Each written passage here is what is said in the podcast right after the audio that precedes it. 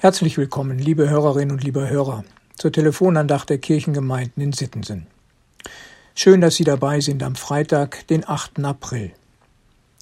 Heute stellt sich die Frage, wie gehen wir mit Schuld um?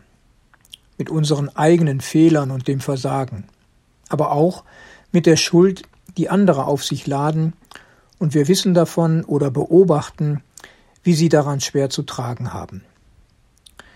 Was machen wir dann? Ich denke in dem Zusammenhang an einen sehr bekannten Bibelvers. Wahrscheinlich haben viele derer, die heute zuhören, diesen Vers sogar mal auswendig gelernt. Im ersten Johannesbrief Kapitel 1, Vers 9 heißt es, Wenn wir aber unsere Sünden bekennen, so ist unser Herr Jesus Christus treu und gerecht, dass er uns die Sünden vergibt. Liebe Hörerinnen und lieber Hörer, an diesen Vers habe ich auch sogleich gedacht, als ich die Losung und den Lehrtext für heute gelesen habe. Denn für mich wird darin zusammenfassend ausgedrückt, was die Bibelworte für diesen Tag heute beschreiben. Ich lese 2 Samuel Kapitel 12 Vers 13. David sprach zu Nathan, ich habe gesündigt gegen den Herrn. Nathan sprach, so hat auch der Herr deine Sünde weggenommen, du wirst nicht sterben.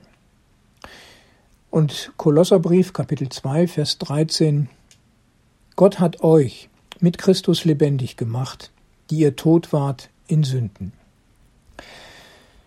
David ist schuldig geworden und das in nicht geringem Maße.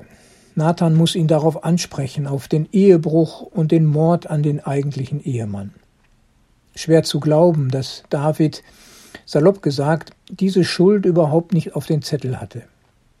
Aber als er sie dann doch erkannt hat und als Sünde bekennt, da erlebt er das, was im Neuen Testament über Jesus gesagt ist und uns versprochen wird.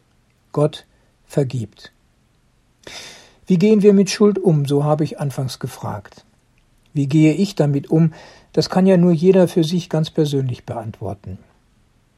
Komme ich auch zu dem Punkt, Schuld zu erkennen und auch zu bekennen, damit Gott mir in seiner Treue und Güte vergibt? Wie komme ich zu dem Punkt? Ist mir meine Schuld bewusst? Bin ich bereit, Fehler, Versagen und Schuldigwerden einzugestehen? Oder neige ich dazu, andere Wege zu suchen, um damit umzugehen? Es gibt so viele Möglichkeiten, was ich mit meiner Schuld machen kann. Beschönigen oder verniedlichen, zum Beispiel mit dem Satz, das machen doch alle so. War doch nicht so schlimm, nur eine Art Kavaliersdelikt, eine Notlüge oder Ausrede und so weiter. Ich kann auch so tun, als wäre nichts passiert und Schuld vertuschen, unter den Teppich kehren und verdrängen. Oder Schuld wird von mir auf andere geschoben, am einfachsten auf die Umstände. Das ist ja so ganz allgemein und unpersönlich, scheinbar tut man damit niemanden weh. Viele Möglichkeiten, mit Schuld umzugehen. Aber es gibt nur einen einzigen Weg, sie wirklich loszuwerden, und dieser Weg heißt Jesus Christus. Liebe Hörerin und liebe Hörer, Sie und ich, jeder kann für sich noch weiter überlegen und fragen, wer ist ein Nathan in meinem Leben?